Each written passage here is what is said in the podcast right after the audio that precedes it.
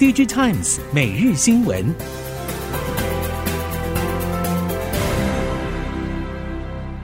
听众朋友您好，欢迎收听 DG Times 每日新闻，我是袁长杰，现在为您提供今天科技产业的新闻重点。首先带您关心的是，美系 NB 大厂戴尔传出要在二零二四年大幅下调中国晶片的使用比重。熟悉 NB 业界人士认为，部分台系 IC 设计也有机会借此争取到一些转单效益，但是长期而言，台厂不见得全然有利。业界人士表示，戴尔确实从去年第四季就开始启动了自家晶片供应商的相关调查和调整，目标是减少对中国晶片的采购，其中 NOR Flash 和 MOSFET 相关产品的影响最为显著。其他也有部分周边 IC 被列入名单当中，包括触控、指纹辨识等产品。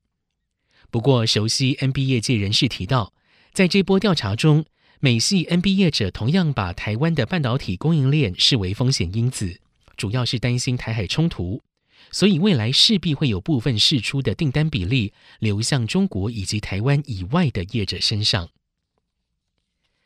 二零二零到二零二一年受到了 COVID-19 刺激，NB 市况大好，但现在景气反转，全球第六大 NB 品牌厂宏基也在年初推出了健身脚踏车以及鱼油，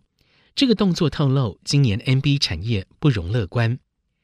宏基董事长暨执行长陈俊盛表示，PC 要回到疫情之前的刚需循环，还需要一到两年，今年简单来说就是不好。这个说法也和广达副董事长梁次正的看法不谋而合。梁次正表示，今年下半年理论上会好一点，但不会恢复到二零二一年的水准。另外，陈俊盛表示，宏基库存清理已经到尾端，惠普日前也对供应链释出了类似讯息。但是，库存清理结束不代表反弹成长，还要看市场买气，但目前看来并不乐观。高通公布了 Snapdragon 卫星解决方案。高通加入手机卫星通讯的战场之后，也意味着这场竞争将进一步白热化。高通表示，这会是世界首款双向传输解决方案。Snapdragon 卫星将借由横跨全球的行动通讯服务，提供全球联网，并且从搭载旗舰 Snapdragon 8 Gen 2行动平台的装置开始导入。Snapdragon 卫星紧急通讯功能的智慧型手机，预计是在今年下半年于特定区域推出。熟悉手机市场人士认为，高通这一次的新品如果在下半年陆续缴出成绩单，非常有机会追上苹果，而且也能够拉大和尚未推出实际解决方案的联发科的差距。在美国科技封锁下的华为，虽然智慧型手机事业已经瓦解。但是在五 G 通讯设备上仍有发展。日经新闻报道，日本研调机构 Formula Techno Solutions 拆解了华为的五 G 小型基地台，其中的零组件占比，中国厂商制品已经超过一半。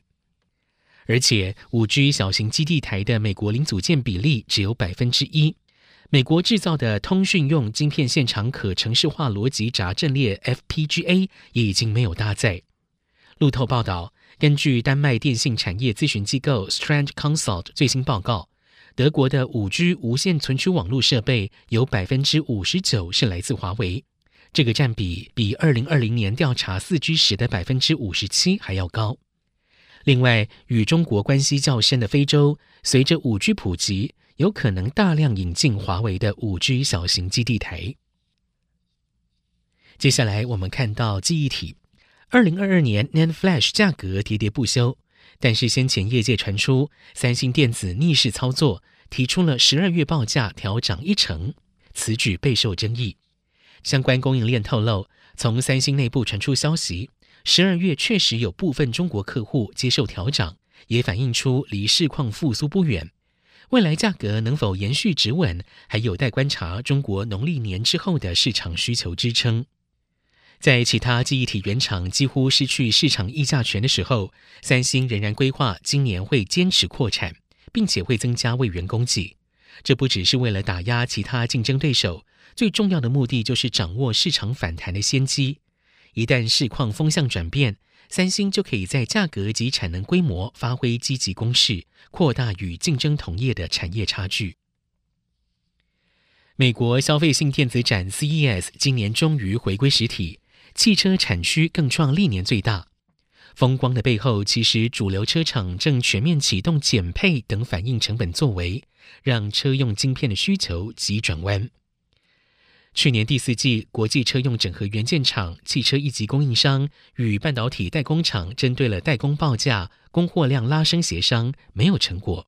所以车厂开始调整了车款的设计结构，删减车用晶片的耗用量，以节省成本。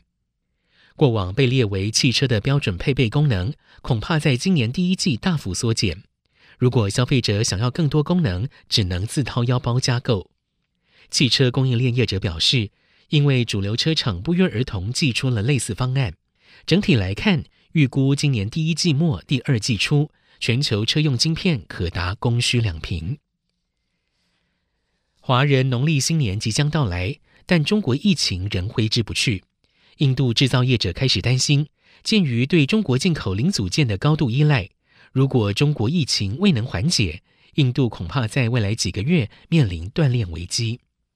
Economic Times 报道，印度消费性电子及手机业者已经提前向中国供应商下单，以免中国疫情在农历新年结束之后持续发酵，造成三到五月出现断供。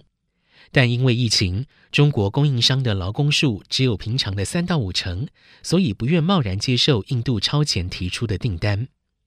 除了电子产品之外，车辆方面也有同样情况。印度锂电池供应商 Tron Tech 创办人兼执行长 Samra Kochar 向 Business Standard 表示，一月之后的供应是否无虞，目前也无法确定，所以正密切关注中国的情势发展。DigiTimes Asia 发布二零二三亚洲供应链市值一百大公司排行榜，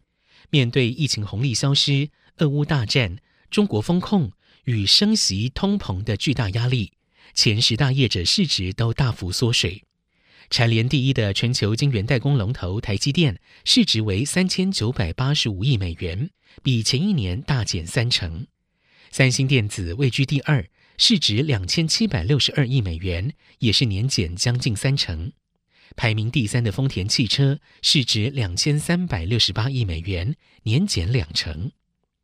面对三星、英特尔企图弯道超车。以及全球供需市况反转，正经动荡不安，台积电还是信心满满。分析台积电获利优势，包括了六大因素：先进制程的开发和产能提升、定价、成本优化、产能利用率、技术组合以及汇率。